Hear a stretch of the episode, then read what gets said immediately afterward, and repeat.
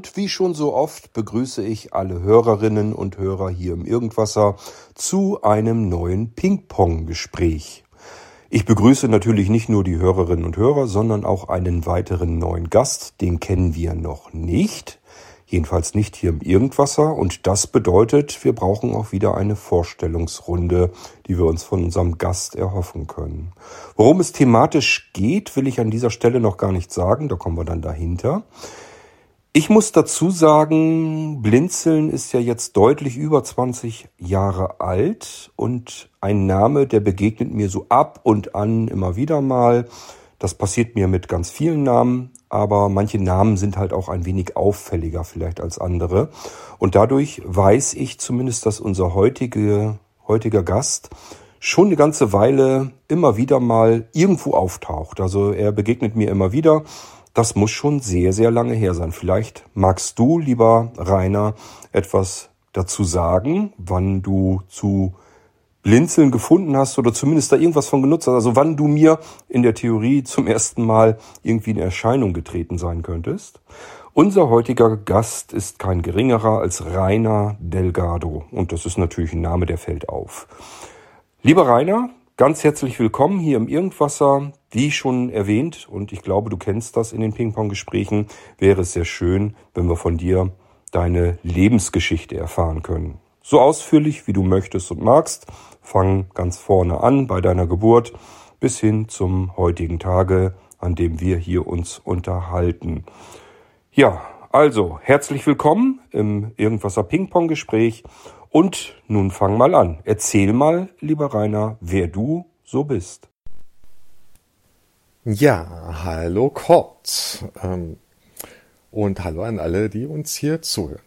Äh, ich bin sehr gespannt auf dieses Ping-Pong-Interview und auch darauf, wie das jetzt hier alles läuft, weil du hast mir ja so viele Fragen gestellt, dass ich einfach mal zwei Stunden erzählen könnte.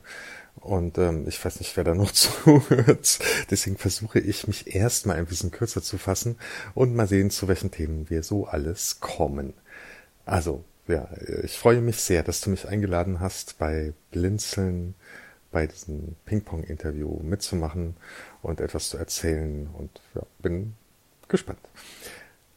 Ich bin Rainer Delgado, ich bin 1970 in der Eifel geboren und als ich zwei Jahre alt war, hat meine Tante irgendwie gemerkt, dass mit mir was nicht stimmt und ähm, vermutet, dass das irgendwie am Sehen liegt. Und als ich dann auch noch zwei Jahre alt war, also wurde mir dann im Nachhinein berichtet, dass es dann war, ähm, bin ich mit meiner Mutter nach Karlsruhe, um dort an der Uniklinik auch untersucht zu werden.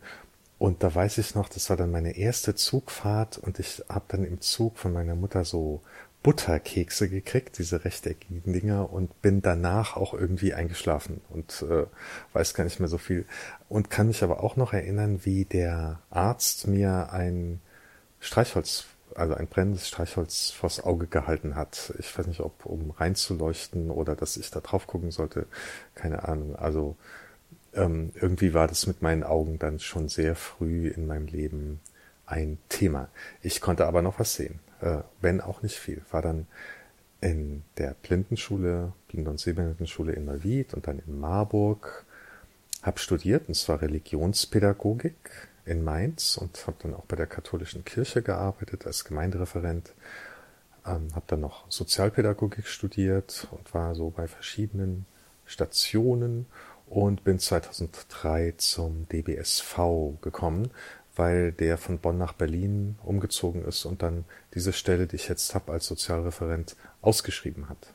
Und die habe ich gekriegt. Und das war ein großes Abenteuer, in diese große Stadt umzuziehen. Ich habe drei Kinder, die sind 16, 22 und 25 Jahre alt und bin verheiratet. Und Du hast mich ja gefragt, wie äh, ist es mit Blinzeln?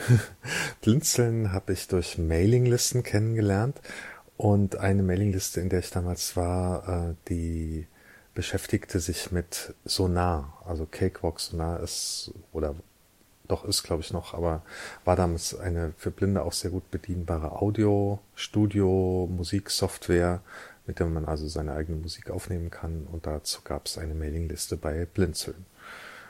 Und ich fand es ein super spannendes Projekt. Es gab ja oder gibt ja ganz viele andere Mailinglisten, äh, wo ich mich nicht überall angemeldet habe, weil das immer so viele Mails sind. Aber zum Beispiel Schraubstock für Heimwerker und den grünen Daumen für Pflanzenfreundinnen und Freunde. Das würde mich mal interessieren, ob die eigentlich noch aktiv sind und, und ob sich das lohnt, da sich anzumelden. Und heute äh, Blinzeln geht ja auch mit der Zeit und hat viele andere Kanäle noch eröffnet. Also es gibt natürlich den Blinzeln Newsletter, äh, eben diese Mailinglisten gibt's immer noch. Es gibt WhatsApp-Gruppen und natürlich die Blinzeln App und auch diesen Podcasts. Und äh, da weiß ich gar nicht so genau, was muss man eigentlich tun, wenn man so richtig von Blinzeln profitieren will, Kurt. Vielleicht kannst du mir das mal erklären, äh, wie ich da am besten vorgehe. Vielleicht interessiert es ja andere Blinzler auch. Ja, und äh, der DBSV, der Deutsche Blinden- und Sehbehindertenverband, wo ich arbeite, der äh, ist betreibt auch Mailinglisten bei AS2. Das ist ja auch ein Angebot von Blinzeln, äh, zum Beispiel die Mailingliste DBSV Jugend, wo sich junge Leute austauschen können. Eine Mailingliste TBL Technik, also für Hörsehbehinderte und Taubblinde zum Thema Computer und Smartphone. Oder auch den Jugend Newsletter, der sicher nicht nur nicht nur für junge Leute interessant ist. Und äh, Kurt, wir haben ja uns kennengelernt auch vor irgendwie knapp 20 Jahren. Da gab es so eine Initiative von ein paar jüngeren Leuten auch, also damals war ich auch wesentlich jünger als jetzt, äh, so ähm, Öffentlichkeitsarbeit zur, zu den beruflichen Möglichkeiten von Blinden und Sehbehinderten zu machen. Also Arbeitgeber zu informieren, was Blinde doch so alles Tolles leisten können. Und ähm, da hatten wir auch ein, zwei Telefonkonferenzen, wo wir damals schon miteinander sogar gesprochen haben und äh, mussten aber irgendwie auch feststellen, also so Öffentlichkeitsarbeit ist ganz schön schwierig und es gibt sehr viele Arbeitgeber und die überzeugt man nicht einfach dadurch, dass man mal einen Text darüber schreibt, äh, wie toll Blinde doch so arbeiten können. Und ähm, man kann auch nicht beim Spiegel anrufen und sagen, ich habe hier eine ganz tolle Story über blinde Berufstätige und dann wird es direkt äh, in einem Riesenartikel gedruckt. Also wir waren da etwas blauäugig und ähm, ja, eigentlich schade, dass dieses Projekt nicht so richtig funktioniert hat, wie wir uns das erhofft hätten. Ja, also ich arbeite seit 2003 also jetzt dieses Jahr seit fast 20 Jahren beim Deutschen Blinden- und Sehbehindertenverband. Eigentlich habe ich nie gedacht, dass ich mal in dieser Blinden- und Sehbehinderten-Selbsthilfe arbeiten würde. Aber jetzt, wo ich genau das tue, äh, finde ich es doch irgendwie sehr cool. Und ähm, warum, äh, das werdet ihr jetzt auch gleich hören. ähm, also der DBSV ist ein Dachverband der Blinden- und Sehbehindertenvereinigungen in Deutschland hat 19 Landesvereine. Also das ist, sind die Vereine, ähm, wo einzelne blinde und sehbehinderte Menschen und auch äh, von Blindheit und Sehbehinderung bedrohte Menschen Mitglied werden können,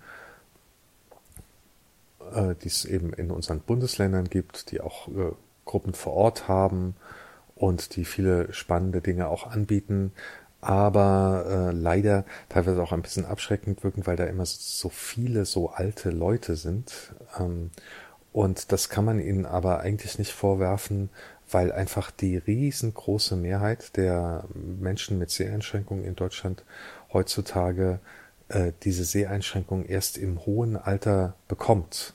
Und äh, für die wollen wir was tun, denen wollen wir auch die Möglichkeit bieten, sich zu treffen und so weiter. Und ähm, und die Jüngeren, also äh, mit 52 bin ich ja auch nicht mehr ganz so jung, aber ähm, im Verhältnis dann irgendwie auch doch wieder schon. ähm, die, die sind da irgendwie eine Minderheit und deswegen ist es auch so wichtig, sich nicht, sich auch überregional zu vernetzen und Kontakte zu haben und äh, ja und auch Spaß zu haben miteinander, ähm, das versuchen wir beim DWSV, das versucht auch Blinzeln und es ist immer gut, wenn das jemandem gelingt. Ja, und als Dachverband, der so auf Bundesebene arbeitet, ähm, machen wir natürlich Politik. Also wir versuchen Gesetzgebung zu beeinflussen oder andere politische Regelungen. Ähm, und ich glaube, das, das äh, merkt man gar nicht so als blinder oder sehbehinderter Mensch, was, äh, was wir da so machen und wo das auch Auswirkungen hat. Also klar, bei Blindengeld, Blindenhilfe und so, da, da kriegt man das schon mit. Äh, das sind teilweise auch unsere Landesvereine, die da aktiv sind, aber von uns auch unterstützt werden. Äh, ein ganz wichtiger Punkt war eben äh, vor ein paar Jahren die, das, das Bundesteilhabegesetz und die Eingliederungshilfe, die damit vor, ähm, reformiert wurde und uns echt viel mehr Rechte gebracht hat. Ähm, und äh, relativ aktuell ist es der European Accessibility Act und als deutsche Umsetzung davon das Barrierefreiheitsstärkungsgesetz, das teilweise erst ähm, 2025 richtig in Kraft tritt oder wo Regelungen dann auch verbindlich werden und das auch die private Wirtschaft zur Barrierefreiheit verpflichtet. Und da haben wir wirklich sehr gekämpft, also schon auf europäischer Ebene für diese Richtlinie der EU und dann eben auch für diese Umsetzung hier in Deutschland. Und es ist schon immer so, dass man nicht immer alles erreicht, was man sich so vornimmt oder was, was optimal wäre, aber dass wir schon sehr, sehr viel erreichen und äh, ganz viele Rechte, die blinde und sehbehinderte Menschen heute haben, äh, die gäbe es überhaupt nicht, wenn es die Blinden- und Sehbehinderten Selbsthilfe nicht gäbe, die eben im DBSV bundesweit gebündelt ist und, und international vernetzt ist. Ja, wir machen auch Öffentlichkeitsarbeit. Da gibt es zum Beispiel die beiden großen Kampagnen, den Sehbehindertentag am 6. Juni und die Woche des Sehens im Oktober mit dem Tag des Weißen Stocks am 15. Oktober, wo wir eben bundesweit äh, Infokampagnen machen äh, zum Thema Sehen, Schlechtsehen, Blindsein. Und dann arbeiten wir ganz viel eben für unsere Landesvereine, also für, für die Vernetzung und machen Seminare, Tagungen, Workshops äh, für Multiplikatoren zu bestimmten Themen also für die, die Jugendarbeit machen, die sich mit dem Thema Führhunde beschäftigen, Diabetesberater, Taubblindenberater, Frauenbeauftragte, ähm, Umwelt- und Verkehrsbeauftragte, also die, die vor Ort ähm, sich dafür einsetzen, dass Kreuzungen Piepampel und Piepampeln kriegen und Bahnsteige, Leitstreifen und so weiter. Also ähm, das, das organisieren wir eben bundesweit, den Austausch und eben auch die Fortbildung der Leute, damit die ähm, halt wissen, was sie so ähm, tun müssen, was für Regelungen gelten, äh, Methoden an die Hand bekommen und so weiter. Und da machen wir ähm, bundesweit relevante und interessante und wichtige Projekte. Aktuell gibt es da zum Beispiel das Projekt Barrieren melden, wo man also ähm, ja lernt, wie man Barrieren auf öffentlichen Webseiten äh, melden kann und dafür halt sorgen kann, dass die verschwinden. Oder auch das Projekt zu virtuellen Konferenzen, also wo man lernen kann und auch beraten wird äh, zur Nutzung dieser ganz vielen unterschiedlichen Konferenzplattformen, die ähm, wir ja seit Corona alle ganz fleißig nutzen. Was wir zum Beispiel auch machen, ist äh, Berater und Beraterinnen ausbilden, die vor Ort blinde und sehbehinderte Menschen beraten in unseren Vereinen unter dem Titel Blickpunkt Auge. Und ich glaube schon so bundesweit gesehen, auch wenn natürlich äh, es regionale Unterschiede gibt, äh, sind wir die, die die beste Beratung zu den relevantesten Themen anbieten, äh, wenn man blind oder sehbehindert ist oder von einer solchen Behinderung bedroht ist.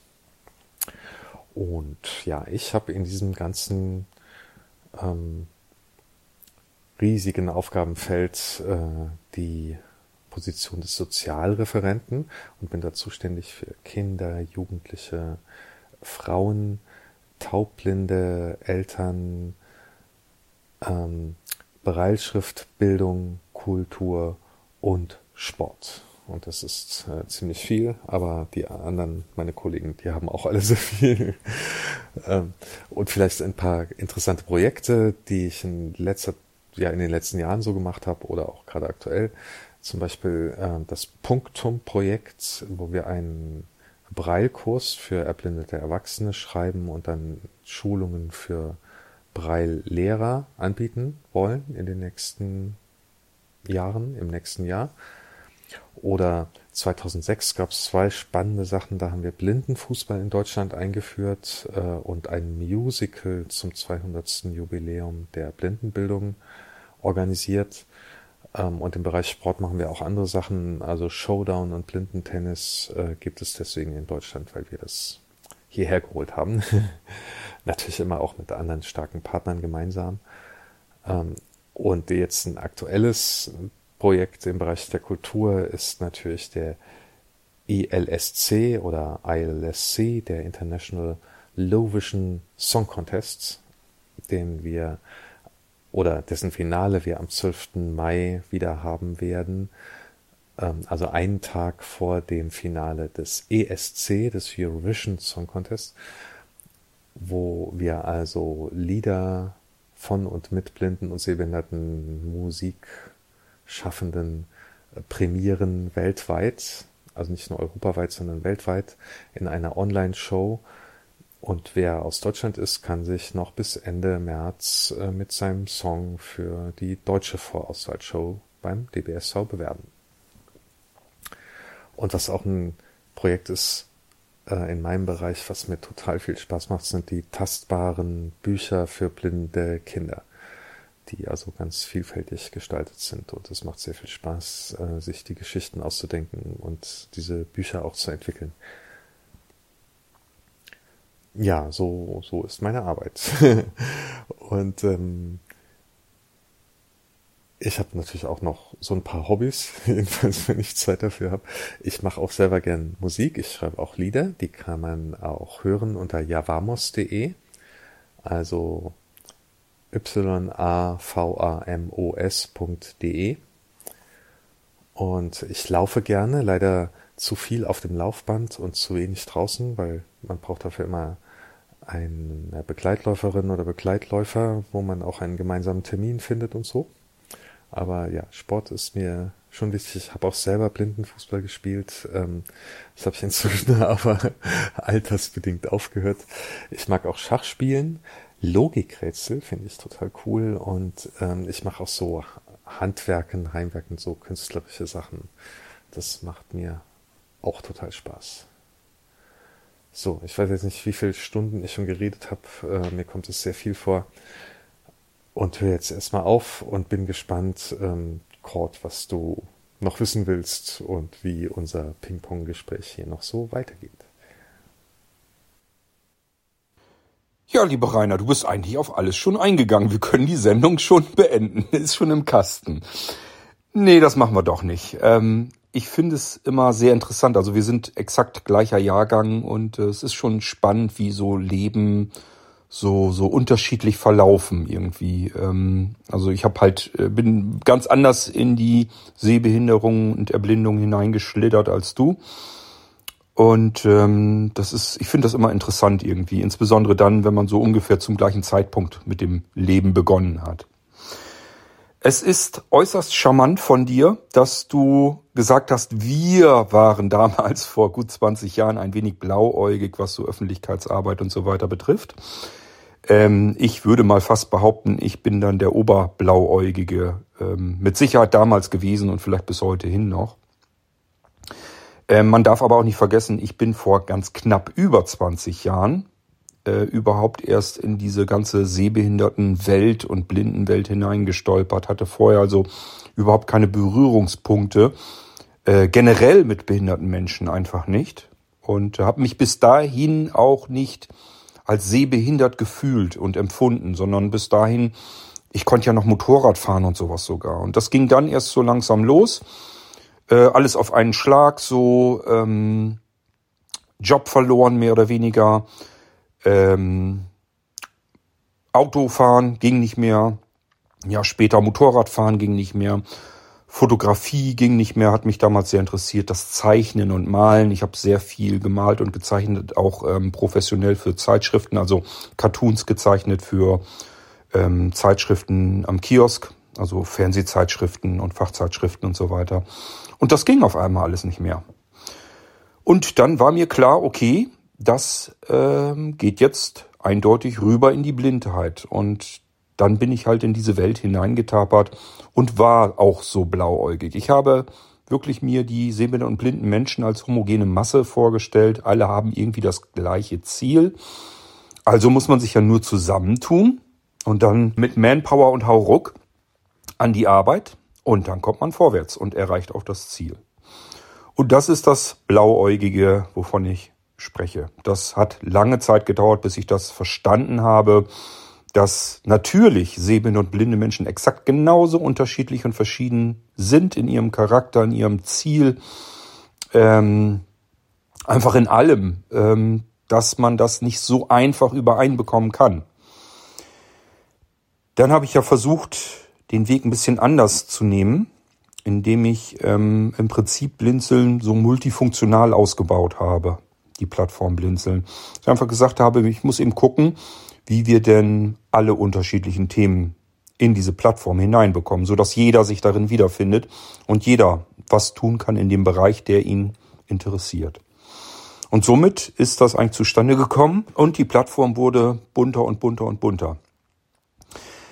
Ähm, für mich ist es heute, zwei Jahrzehnte später, wahnsinnig spannend und ähm, freudig äh, zusehen zu können, welch gewaltige Baustelle Blinzeln heute geworden ist, wo so irrsinnig viele verschiedene Menschen drinnen herumwuseln. Und ähm, überall sich von ganz alleine so kleine Trauben, so Teams bilden, die dann an einer bestimmten Sache eng zusammenarbeiten, dann sich wieder koordinieren mit anderen Teams, wenn es dann drauf ankommt. Äh, Im Prinzip genau das, was ich mir immer so ein bisschen gewünscht und gehofft hatte, dass das irgendwie ein riesengroßes Getummel wird. Äh, ein Abenteuer folgt dem nächsten.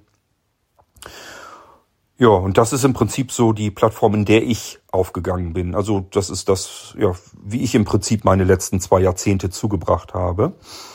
Ähm, wobei ich mir bei mir ganz persönlich auch relativ sicher bin, all das, was ich auf dieser Plattform sehr schnell umsetzen konnte, das hätte ich innerhalb einer Vereinsstruktur meiner Ansicht nach nicht hinbekommen. Und auch andere, die in Vereinen sehr aktiv mitarbeiten, die haben mir das auch bestätigt, weil man eben im Verein sich wirklich koordinieren muss, wo es Versammlungen geben muss, wo ähm, mehrheitlich auch wirklich was entschieden wird ähm, und Menschen vor dir sitzen, die das Ganze abnicken und absegnen müssen. Und bei uns ist es ja so, wenn ich irgendwas Technisches umsetzen möchte, und dafür Hilfe brauche, dann muss ich bei uns im sehr kleinen Technikteam, da sind wir acht Leute oder vielleicht sind es auch neun, schon länger nicht, nicht mehr nachgezählt. Ich glaube acht. Ähm, das heißt, da ist man schnell mit durch. Mal eben einmal kurz gefragt, das und das habe ich vor.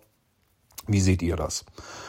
Ähm, und wenn das das ist, was die komplette Plattform betrifft, dann ähm, muss ich mich eigentlich nur mit Sebastian koordinieren, der für die Plattform verantwortlich ist. Und äh, dadurch, dass wir schon so ewig lang zusammen arbeiten, weiß eigentlich jeder, wie der andere tickt. Und so weiß man auch im Vorfeld schon, ist das überhaupt etwas, was den jeweiligen dann interessiert, was man überhaupt noch besprechen müsste.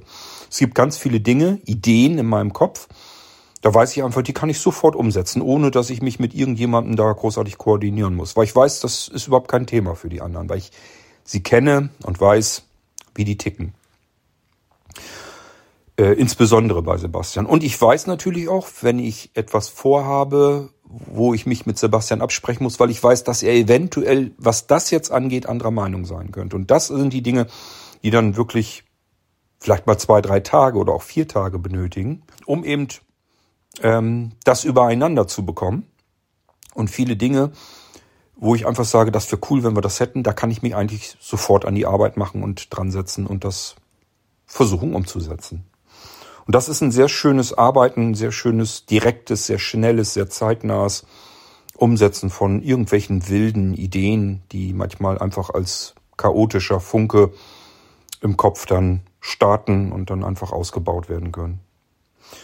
Ja, und das ist das, was mir eigentlich Spaß macht. Also, dass man im Prinzip Blinzeln als kreative, ähm, als kreativen Werkzeugkasten mehr oder weniger benutzen kann. Und das kann jeder, das soll auch jeder so. Also jeder kann im Prinzip bei Blinzeln sich heraussuchen, was kann ich damit anfangen? Kann ich vielleicht selbst irgendwas, was ich selbst noch in Ideen habe, über Blinzeln, über die Plattform Blinzeln mit anderen zusammen umsetzen? Und das ist das, was ich so toll finde. Ähm, du fragtest ja, wie man da überhaupt am besten herankommt, dass man so ein bisschen mitbekommt, was gibt's denn da alles so bei Blinzeln? Ähm, mir ist natürlich vollkommen klar, im Laufe der Jahre, mittlerweile Jahrzehnte, sind so viele unterschiedliche Dinge zusammengekommen. Wir machen ja Hardwareentwicklung, Softwareentwicklung, Dienstentwicklung, Medienentwicklung. Ich habe versucht, das schon in vier Säulen einzusortieren, damit es nicht ganz so chaotisch wirkt. Aber selbst da, da kommt halt in jedem Jahr kommen mannigfaltige Dinge dazu und die gesellen sich zu dem, was wir schon haben. Und das ergibt dann letzten Endes einen riesengroßen Chaoshaufen von Dingen, die wir können, die wir anbieten, die wir tun, die wir machen, die vielleicht sogar auch mal wieder in Vergass Vergessenheit geraten und so weiter und so fort. Du fragtest zum Beispiel nach einigen Mailinglisten und ähm, bei uns ist es so, dass wir es zumindest merken, also ich bemerke es jedenfalls, dass die Mailinglisten zu einem sehr großen Teil ähm, immer weniger genutzt werden und im Gegenzug dazu ähm, sehbehinderte und blinde Menschen mehr ausweichen auf Sprachnachrichten. Also dass sie halt lieber natürlich hauptsächlich WhatsApp benutzen oder die anderen Messenger-Dienste. Und äh, das war ja auch logischerweise dann für mich der Grund, dass ich gesagt habe, ähm, wir müssen dorthin gehen, wo die Menschen sind. Das heißt, wir müssen nicht nur Mailinglisten anbieten, die bleiben. Wir, brauchen nie irgendetwas zu löschen. Ich finde, es ist immer auch ein Merkmal, wenn man eine Langlebigkeit drin hat, eine Zuverlässigkeit, dass man einfach sagt, irgendwo auf irgendeiner Homepage ist ein Link in irgendeine Mailingliste rein. Wenn man da draufklickt, dann soll das immer noch greifen und die Mailingliste soll immer noch vorhanden sein. Aber man kann natürlich neue Dienste drumherum bauen, so wie man zum Beispiel sagen kann, wenn wir Menschen haben, die das machen oder wenn wir Themen genug haben, machen wir noch einen Podcast thematisch zu einer Mailingliste dazu. Wenn wir das Bedürfnis haben oder Leute danach fragen, können wir noch eine WhatsApp-Gruppe zu einem Thema hinzufügen, also wo es vielleicht bisher nur eine Mailingliste gab. Und genauso kann man zu einem Thema abendliche Veranstaltungen machen. Also wir haben ja das OVZ, dann kann man da ja auch passend zu einem Mailinglistenthema eine Veranstaltung machen, wo man sich dann treffen kann sich entweder unterhalten kann oder irgendjemand führt mal etwas vor, weil er etwas ein wenig besser kann als die anderen und will das Wissen mit anderen teilen. Ähm, ja, und auch das findet eben alles auf dieser Plattform statt. So dadurch, dass das so wahnsinnig viele unterschiedliche Dinge sind, ähm, bin ich eigentlich ganz froh, dass wir vor kurzem mit der Blinzeln-App rausgehen konnten, weil ich glaube, dass man sich hier am besten und am schnellsten einen Überblick verschaffen kann. Zumindest über das, was aktuell ist, was, was neu hinzukommt und so weiter. Also ähm, ich bin immer noch nach und nach immer mal wieder am Arbeiten, dass man auch die Dinge, die bei Blinzeln schon Ewigkeiten bestehen, in diese Blinzeln-App mit integriert. Aber es ist natürlich ein Irrsinn an Arbeit, überhaupt diese ähm, App mit Leben zu füllen, mit Kacheln zu füllen, mit Inhalten zu füllen. Es ist ja allein schon was ähm, aktuell ist. Allein das schon alles immer aktuell wirklich zu halten, auch in der App, ist nicht so einfach. Und äh, wenn man da noch die älteren bestehenden Dinge da auch noch mit hineinholen will, das wird alles noch dauern. Aber ich glaube tatsächlich, dass wir mit der Blinzeln-App den besten bisherigen roten Faden in Blinzeln hinein zustande bekommen haben, so dass man darüber sich am besten einen Überblick verschaffen kann.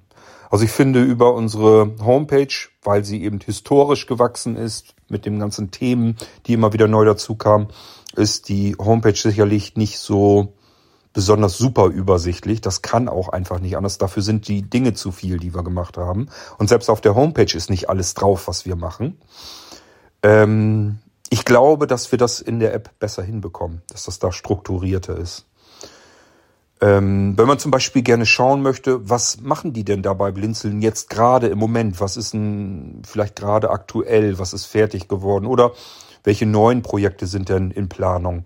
Dafür habe ich jetzt zum Beispiel kürzlich erst die Kategorien in die App eingebaut, äh, Ausblicke, da kann man dann gucken, welche Projekte planen wir, was heißt, was ist dem Quarter gerade wieder durch den Kopf gegeistert, in welche Richtung wir irgendwas machen könnten oder halt irgendjemand anderem. Und in Rückblicke kann man schauen, was ist denn jetzt gerade so fertig geworden und ähm, up to date. Äh, beispielsweise vor ein paar Tagen habe ich unsere ähm, Smart Plugs fertig bekommen. Also schaltbare WLAN-Steckdosen, die ohne Registrierung, ohne Account, ohne Server, ohne Cloud, ohne App, ohne irgendetwas äh, zurechtkommen. Man kann also einfach so eine Schaltsteckdose nehmen äh, und beispielsweise über die Blinzeln-App ansteuern, aber das sind ja auch nur Kacheln und da kann man sozusagen diese Funktion sich selbst aus der Kachel heraus der Blinzeln-App weiterleiten als WhatsApp oder E-Mail an andere Geräte oder ja, wo immer man seine Schaltsteckdose eben schalten können möchte. Und trotzdem ist sie hochkompatibel. Ich kann sie überall mit integrieren in alle möglichen Systeme, einschließlich der Sprachassistenzsysteme, kann die Dinge also auch per Spracheingabe schalten. Und das sind so Dinge, die liegen mir wahnsinnig. Dinge, die ich kenne, wo ich einfach sage, das ist noch nicht alles so richtig perfekt. Ich könnte mir vorstellen, dass man das besser machen kann. Insbesondere natürlich für sehbehinderte und blinde Menschen. Und dann rattert das bei mir so lange, bis ich einen Weg finde, wie ich es besser machen kann. Und das ist mit diesen Smart Plug Steckdosen genauso. Die nächste Hürde, die ich damit nehmen möchte, ist dann äh, eine Energiemesssteckdose umzusetzen. Und zwar so, dass ich sie sehbehindert blind mit Screenreader bedienbar ähm, komplett auslesen kann so dass sie mir die Energiekosten auch gleich zusammenrechnen kann. Also nicht nur, dass ich sehe, wie viel Watt läuft da, läuft da gerade durch und wie viel Kilowattstunden habe ich bisher so verballert an dieser Steckdose mit meinen Geräten, sondern auch gleich, was kostet das überhaupt alles? Denn die Strompreise stehen fest, die muss man ab und zu vielleicht mal eben anpassen, den Kilowatt Strompreis, aber ansonsten ist das ja kein Problem, das gleich zusammenzurechnen. Ich weiß, dass die ähm, Fritz-Geräte von AVM, die können das auch. Das wollen wir eben auch tun, bloß dass man bei uns auch von allen Steckdosen, allen Smart Energie Steckdosen dann die Sachen zusammenrechnen kann und kann sich das dann auch gleich als Textdateien beispielsweise in eine Cloud reinschreiben lassen, so dass ich ähm, von überall aus einfach in meinen Cloud-Speicher reingucken kann. Das ist eine stinknormale Textdatei, da tippe ich drauf und kann sehen, was habe ich zu Hause wo aktuell an Energiekosten verballert. Was läuft da gerade so durch? Wie viel ist da zusammengekommen? Und ähm, ich finde schon, das sind so Dinge, die kann man besser machen. Ich habe viele Energiemesssteckdosen ausprobiert, habe auch eine gefunden, die hatten wir jetzt zum Beispiel in der Halloween-Aktion, die ist so okay, das kann man so ganz, ganz gut auslesen schon mit VoiceOver am iPhone direkt, schon gar nicht so übel. Und trotzdem ist immer so ein ganz kleines bisschen noch hakelig, fummelig und natürlich werden keine Kosten umgerechnet. Ich glaube, das können wir besser. So, und wenn ich das glaube, wenn ich denke, das kriegen wir besser hin, dann ist das ein Projekt, an das ich mich dann herantaste. So, und das versuche ich dann auch in diese Kategorie Ausblicke hinein einzutragen. Ja, das war jetzt aber ganz viel von mir, weil du danach fragtest, wie man da so ein bisschen so seinen roten Faden in Blinzeln hinein finden kann.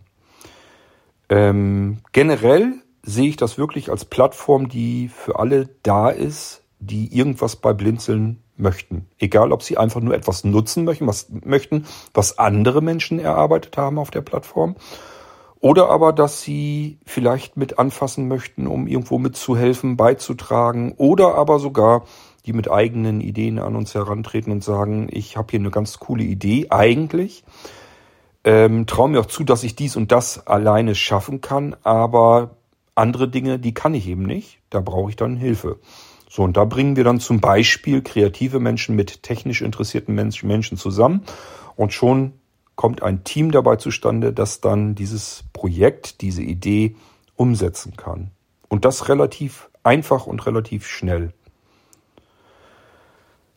Gut, jetzt lass uns aber mal wieder auf deine Tätigkeit zurückkommen. Ähm, Rainer, mich würde mal interessieren und ich hoffe natürlich unsere Hörerinnen und Hörer auch.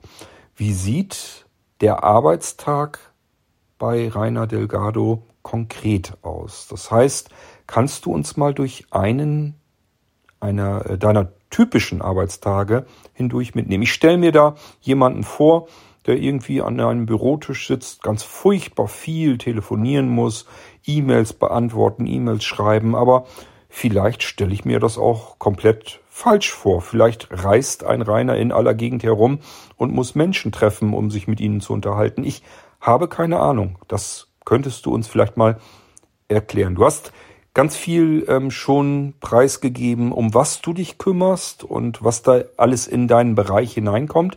Aber konkret, wie so ein Arbeitstag aussieht, das ähm, wäre vielleicht nochmal ganz interessant. Ähm, vielleicht könnten wir auch auf einige Projekte zu sprechen kommen. Wenn du dir das merken kannst, dann kannst du gerne auch schon mal ein bisschen was über eure Podcasts ähm, erzählen, was da so drin vorkommt, welche ihr habt. Denn ich weiß, dass ihr mindestens ja einen Podcast habt. Ich ähm, bin mir jetzt gar nicht so sicher, ob da noch mehrere waren. Jedenfalls kannst du davon mal erzählen, auch was da drin vorkommt, wer sich darum kümmert, was, ja, welche Themen äh, da drin passieren. Da kannst du vielleicht schon mal was ein bisschen erzählen. Dann äh, können unsere Hörerinnen und Hörer nämlich schon mal auf die Suche gehen nach den Podcasts, ähm, die aus eurer Richtung da kommen. Ja, und ansonsten ähm, würde ich sagen, erzähl mal ein bisschen was über deinen normalen Arbeitstag. Ui Gott, also jetzt wissen wir dann mal, was Blinzeln ist. Aber andererseits wissen wir es auch wieder nicht. Jedenfalls nicht so vollständig, denn wie du ja selber schon an ganz vielen Stellen gesagt hast, das sind immer nur so Ausschnitte, ähm, was du erzählst. Und es gäbe eigentlich noch viel mehr zu sagen über Blinzeln. So ist das natürlich beim DBSV auch. Ähm, und äh, jetzt hast du mich gefragt, ich soll mal sagen, was, was so ein Tag bei mir ist. Und das äh, das geht nicht. Also ein Tag reicht nicht, um zu beschreiben, was ich eigentlich so mache den ganzen Tag. Also ich habe jetzt mal eine ganze Woche, ja. Und zwar, ich habe jetzt mal so die letzte Woche genommen. Ich weiß schon gar nicht mehr so genau, was alles war, aber zumindest von den Sachen, die in meinem Kalender so stehen, die ich noch nachlesen kann und wo ich mich erinnere. Also es war schon irgendwie krass, aber es zeigt auch so ein bisschen, wo, wo ich alles so dran bin. Also am Montag von 10 bis 12 hatten wir auf Zoom oder über Zoom eine Reflexion des Projektes von Sinnen der Hochschule Potsdam zusammen mit der Uni Darmstadt. Da haben nämlich Studierende aus beiden Städten so eine äh, multisensorische Ausstellung gemacht, die auch barrierefrei sein sollte für Blinde und Sehbehinderte. Und es ging um die Wahrnehmung der Stadt mit ganz verschiedenen Sinnen.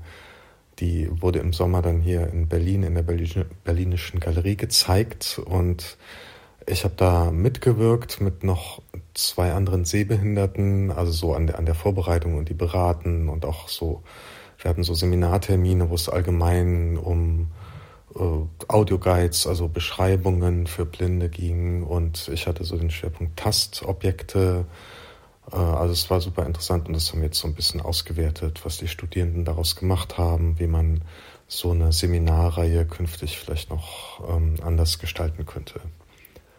Ähm, ja, von 15 bis 17 Uhr am Montag hatten wir dann auch wieder auf Zoom ein Online-Treffen von ukrainischen Geflüchteten.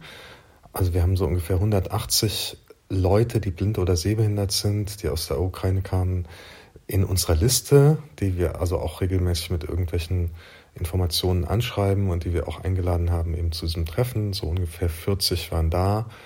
Und ähm, ja, oft geht es so dann viel um die Probleme und Fragen, die die so haben. Und äh, die typischen Sachen sind Wohnung, Blindengeld, Anerkennung der Schwerbehinderung, Sprachkurs, Integrationskurs und Arbeiten. Und äh, das sind immer so leider Sachen, wo wir nur so Teilantworten haben oder Teillösungen. Zum Beispiel dauert es beim Blindengeld und bei der Anerkennung der Schwerbehinderung halt unheimlich lange. Das, das kennen Leute, die blind oder sehbehindert sind äh, und in Deutschland lange wohnen oder geboren sind, ja auch. Also es dauert einfach ein halbes Jahr, bis man seinen Schwerbehindertenausweis kriegt. Und ähm, das ist für die aus der Ukraine auch so. Es gab es in Berlin äh, ein Sozialamt, die haben gemeint, also Blindengeld äh, kriegen die jetzt mal nicht, die haben ja gar keinen gewöhnlichen Aufenthalt hier in Berlin. Und dann muss man mit denen streiten, ähm, dass das rechtlich gesehen eigentlich doch so ist. Ja, und das erklären wir denen dann. Oder Mobilität war auch ein Thema. Also ich habe versucht zu erklären, wie man in Deutschland eine, ein Mobilitätstraining kommt und äh, was, wofür wir aber nur äh, Tipps, aber nicht wirklich Lösungen haben, ist, äh, wie macht man das eigentlich mit der Sprache? Wenn man halt eine Mobilitätslehrerin gefunden hat, die aber leider kein Ukrainisch kann oder Russisch, ähm, wie findet man dann auch noch jemand, der dolmetschen kann? Ja, das war so ungefähr der Montag. Am Dienstag hatten wir erstmal so ungefähr auch von 10 bis 12 Referentenrunde.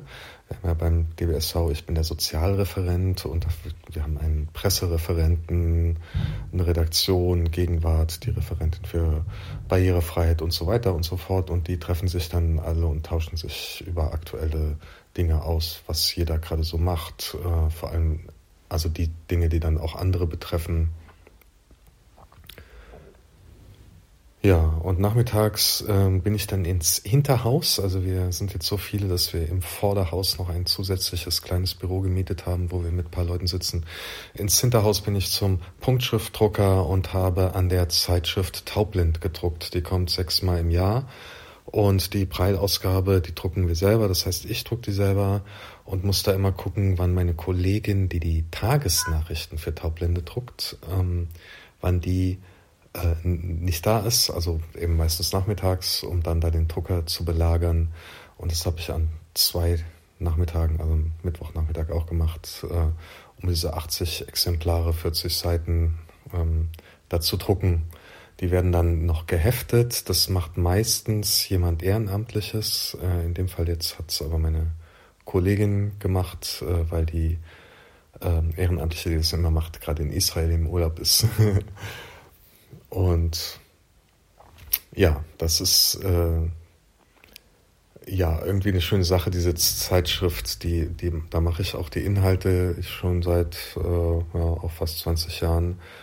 Und das ist immer viel Arbeit, die dann auch zu drucken und zu versenden und so. Aber ähm, es ist auch spannend, eben diese Themen, die die Leute so schicken, also Berichte, Artikel und was weiß ich, äh, zusammenzustellen und äh, den Leuten halt zukommen zu lassen. Ähm, ja, und äh, als ich da so saß und hm, der Drucker nebenan in der Küche ratterte, kam doch noch meine Kollegin und wir haben über das Louis Brey Festival 2024 gesprochen, äh, das in Stuttgart sein soll und haben da eben so Ideen ausgetauscht. Sie ist so die Hauptverantwortliche beim DBSV dafür und ähm, ja, also da soll es halt Musik geben und äh, Shows und natürlich möglichst viel interaktive Sachen und Sport und äh, da haben wir ziemlich lange drüber geredet, äh, was, was ich noch so für Ideen habe und was, was wir auch so aus meinem Arbeitsbereich so einbringen könnten. Am Mittwoch um 8 Uhr war ich dann ähm, in einer Werkstatt für behinderte Menschen, die äh, für uns ein Kinderbuch herstellt, die Buchstabenfreunde. Das ist jetzt schon die vierte Auflage ähm, von diesem Buch. Und äh, die haben jetzt das erste Exemplar fertiggestellt und wollten einfach, dass jemand von uns kommt, das anguckt und quasi freigibt, damit sie einfach produzieren können. Das macht normalerweise eine Kollegin von mir, ähm, aber die war letzte Woche noch im Urlaub und deswegen bin ich da mal hingegangen. Und es war auch mal ganz nett, die da zu sehen, wie die da so arbeiten.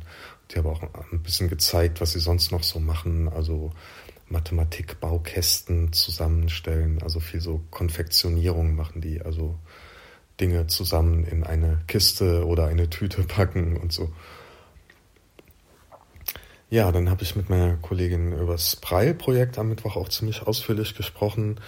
Wir machen eben dieses Projekt zum, also wo wir einen Preilkurs entwickeln und Preillehrer ausbilden. Und äh, da gibt's jetzt zwei Seminare bzw. Workshops in nächster Zeit. Einmal für äh, Taubblindenassistenzen, die äh, sich also fortbilden zu Reha-Fachkräften für Kommunikation. Und da ist Breitschrift äh, auch ein Teil, also zum Beispiel für Gehörlose, die Erblinden, ähm, denen dann auch Prall beizubringen. Und da das sollte eigentlich jemand anderes machen. Dann ist es aber durch Corona alles hat sich massenweise verzögert und ähm, dann war, war die Lehrkraft weg, die das eigentlich machen sollte. Und jetzt bin ich eingesprungen und mache das dann mit meiner Kollegin in zwei Wochen. Und dann haben wir in Leipzig einen Workshop allgemein zum Thema Prallunterricht für Erwachsene, wo wir auch einiges vorbereiten müssen. Und wir wollen auch Material zur Tastschulung entwickeln, äh, weil wir davon ausgehen, dass es für viele zu kompliziert ist, gleich mit Preilbuchstaben anzufangen. Also viele, ne, auch Sehende, die, die so ein äh, Punktschriftpapier anfassen, sagen ja, das ist ja, das fühlt sich an wie Raufasertapete, ich will da gar nichts. Und ähm, ja, und da wollen wir die Leute allmählich ranführen. Wir haben da jetzt so eine coole Software, um taktile Grafiken mit dem Preildrucker zu drucken und eine Grafikerin hat uns eben Grafiken gemacht und wir haben jetzt endlich rausgekriegt, wie wir die importieren können, um die dann auf dem Drucker zu drucken. Da haben wir ziemlich lange mit rum experimentiert und gemacht und ähm, können jetzt äh, diese Grafiken halt auch drucken. Und das ist äh, schon eine witzige Sache. Man kann da auch selber als blinder Mensch Sachen entwerfen, also nicht so ganz beliebig ähm, und man braucht ein ziemlich gutes räumliches Vorstellungsvermögen aber da, man kann sozusagen selber mit, mit Punktlinien zeichnen. Äh, was wir auch gemacht haben mit diesem Programm vor einem Jahr ungefähr, also vor einem knappen Jahr, eine taktile Karte der Ukraine äh, zu machen. Ähm, die kann man bei uns auch bestellen. Äh, eben gerade für blinde Leute, um, um sich halt vorstellen zu können, wo ist das eigentlich gerade, was man äh, in den Nachrichten so über diesen schlimmen Krieg hört. Äh, äh, ja, um so eine Vorstellung zu haben, wo, wo sich das alles abspielt. Ja, Mittwoch habe ich dann auch noch gearbeitet an Anträgen für die Selbsthilfeförderung der gesetzlichen Krankenversicherung. Da kann man auf äh, Ortsebene auch Anträge stellen. Das ist also gerade für Selbsthilfegruppen ganz interessant. Äh, ich glaube, es wäre sogar für Blinzeln auch interessant, weil es nicht immer nur ähm, also als gemeinnützig anerkannte eingetragene Vereine sein müssen, sondern auch andere Initiativen sein können. Und ähm, also jeder Krankenversicherte bezahlt äh, ich glaube, sagen wir mal 60 Cent pro Monat äh, für diese Selbsthilfeförderung, die dann eben von den Krankenkassen ausgeschüttet wird und wo man Anträge stellen kann. Und äh, aus meinem Bereich sind da jetzt Anträge für einen Notenkurs für junge Leute, also Breilschriftnotenkurs, ähm, für ein Smartphone-Seminar für Ukrainer und ein iPhone-Seminar für Taubblinde. Und da muss ich halt dann die Projektbeschreibungen und auch Kalkulationen, Kosten und Finanzierungspläne schreiben. Ja, das ist eine ziemlich trockene Angelegenheit, die man bis zum letzten Moment vor sich herschiebt. Also ich jedenfalls. Am Donnerstag hatten wir um 10 Uhr Jugendteam. Also äh, wir haben eben drei Leute, die in, in dem Jugendbereich äh, sind und, und mich dann als Sozialreferent. Und wir, da haben wir ziemlich viele Projekte gerade äh, am Laufen. Natürlich das äh, größte ist der International Low Vision Song Contest, ähm, wo jetzt auch die ähm, internationalen Teilnehmer feststehen und wir den Einreichungen auch aus Deutschland entgegenfiebern. Ich hoffe, da kommen noch welche. Es gibt ja auf Blinzeln auch die Kategorie, also in der Blinzeln-App die Kategorie Bühne. Und äh, da habe ich schon gedacht, eigentlich müsste man den Leuten da auch sagen, ihr könnt euch zu dem, zum deutschen Vorentscheid ähm, äh, des Song Contests bewerben. Vielleicht äh, macht das ja jemand, das würde mich freuen. Äh, dann machen wir im März ein Kochseminar in Berlin und im Juni ein Outdoor-Seminar in Düren. Da müssen wir auch ziemlich viel vorbereiten, bis alles steht an Programmen und Rahmenbedingungen und was auch immer. Und unsere Jugendaktivitäten sind immer projektfinanziert. Äh, wir müssen das nächste Projekt planen, damit wir dafür Zuschüsse beantragen können. das ist ziemlich viel Arbeit und wir wollen eventuell auch wieder jemanden im europäischen Freiwilligendienst aus dem Ausland hier in Deutschland beschäftigen. Also so eine Art freiwillig, internationales freiwilliges soziales Jahr wäre das. Ja, um 14 Uhr am Donnerstag hatte ich auch einen ganz interessanten Termin. Ähm, das ist eine, auch eine sehbehinderte Frau, die hier in Berlin äh, Führungen in Ausstellungen macht und hat jetzt ein Projekt vor sich, also eine Ausstellung einer schon Mitte 90-jährigen Frau, die zu DDR-Zeiten Typewriting als Kunst gemacht hat.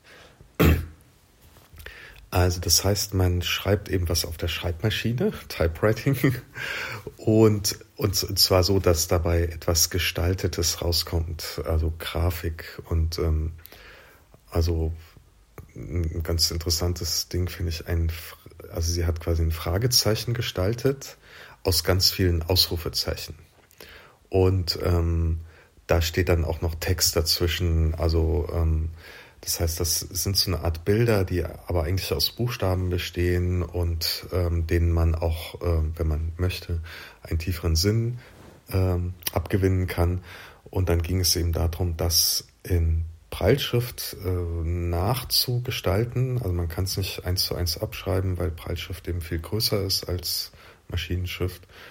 Und ähm, da, da hatte ich mir eben Umsetzungen ausgedacht und wir haben das besprochen, damit sie eben blinden Menschen bei diesen Führungen das äh, anhand von ja, tastbaren äh, Typewriting-Nachbildungen zeigen kann. Also ich, ich fand das selber auch sehr spannend. Äh, also ich könnte mir auch vorstellen, künftig Typewriting zu machen. Ich weiß auch nicht, ob das noch so aktuell ist heutzutage.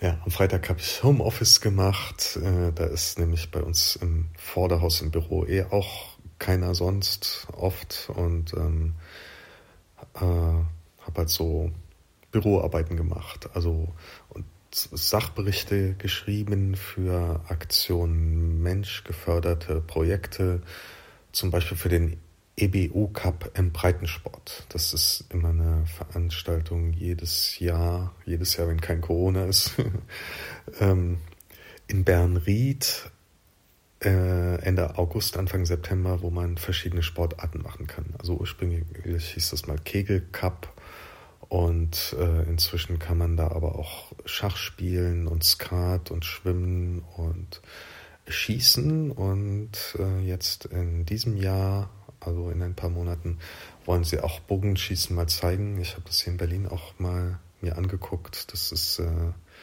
sehr spannend. Also da, man kann als blinder Mensch mit den entsprechenden Hilfsmitteln auch schon ganz gut äh, Bogen schießen.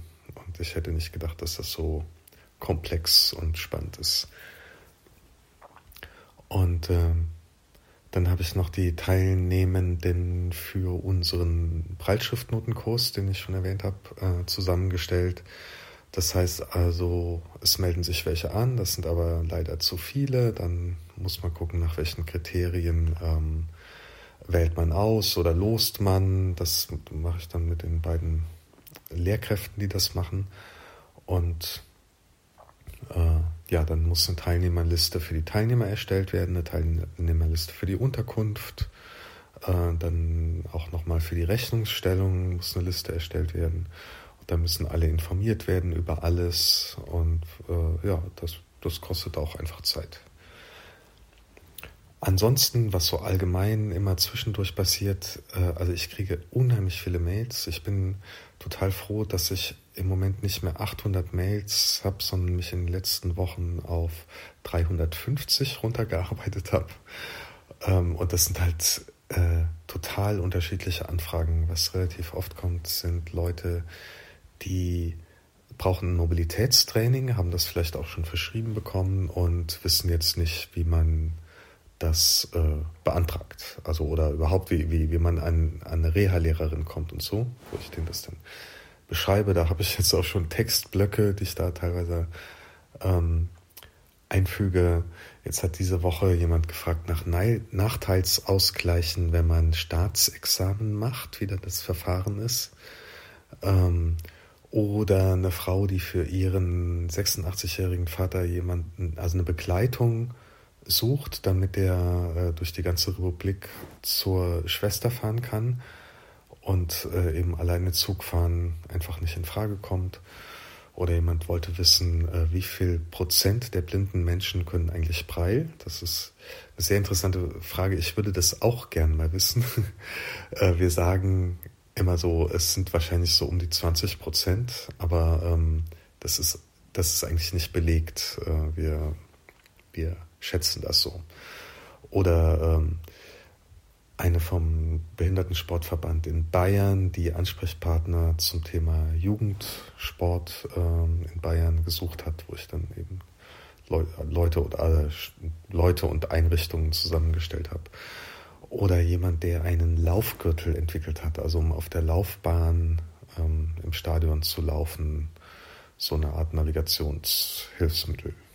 Also und äh, uns das gerne mal vorführen möchte. das sind so einige Mail-Themen äh, und es sind natürlich noch viele, viele mehr. Oder was äh, auch äh, immer Arbeit macht, ist, äh, wir machen ganz viele Projekte und Veranstaltungen und die kosten Geld. Dann kommen Rechnungen, die müssen in die Buchhaltung. Also ich gebe wieder ab, zeichnet es dann gleich ab, da muss eine Kostenstelle drauf, dann muss die oft eingescannt werden, äh, damit wir die für die Abrechnung auch haben. Und dann müssen diese Ausgaben auch in eine Tabelle eingetragen werden. Ja, und äh, was äh, das auch immer mal zu machen ist, sind Vorlagen und Protokolle für Gremien zu schreiben, also für unsere Präsidiumssitzungen, äh, für den Verbandsrat und äh, andere Treffen. Und das ist natürlich auch eine relativ trockene Sache, die man nicht gerne macht, aber es ist auf der anderen Seite auch eine Frage der Demokratie. Also ähm, ja, also man kann das immerhin immer nachlesen, was wurde berichtet, was wurde beschlossen und äh, und äh, diese Protokolle werden auch veröffentlicht und so weiß eben jeder, was auch läuft. Also man kann nicht einfach mal eine Idee haben und macht so vor sich hin und keiner weiß es, ähm, was oft auch sehr äh, angenehm ist, äh, sondern ja, man, man muss auch Rechenschaft ablegen für das, was man tut und alles wird protokolliert und beschlossen, demokratisch und das ist ja, ein gewisser Aufwand, aber es hat eben auch seinen Sinn ähm, und ist typisch eben für so einen Verein oder Verband. Ja, damit höre ich jetzt endlich oder erstmal auf.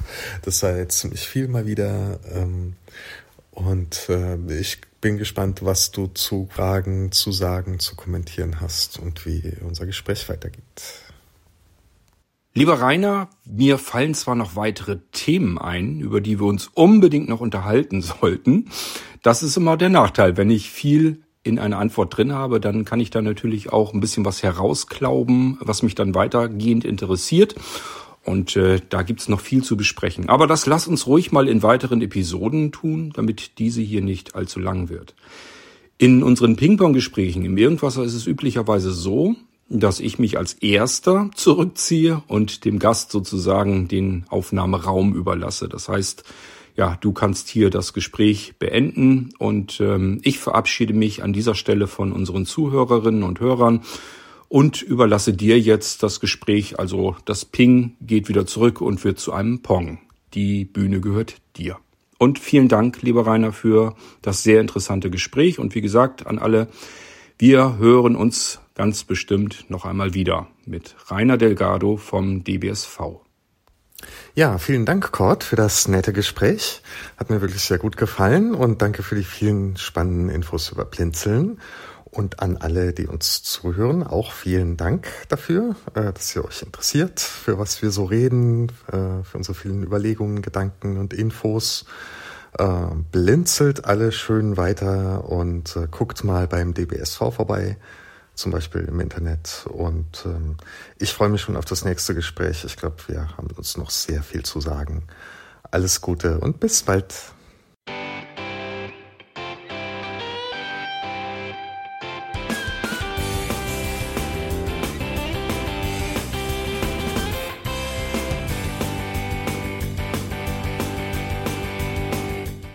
Das war Irgendwasser von Blinzeln. Wenn du uns kontaktieren möchtest, dann kannst du das gerne tun per E-Mail an podcast.blinzeln.org oder über unser Kontaktformular www.blinzeln.org. Blinzeln schreibt man in unserem Fall immer mit einem D in der Mitte. Wenn du möchtest, kannst du uns sehr gerne auch einen Audiobeitrag auf unseren Podcast Anrufbeantworter sprechen. Der hat in Deutschland die Telefonnummer 05165 439 461. Und wenn du uns aus dem Ausland anrufen möchtest, dann ersetze einfach die erste 0 gegen die 0049 für Deutschland. Wir bedanken uns für dein Interesse und freuen uns schon darauf, wenn du auch beim nächsten Mal wieder mit dabei bist.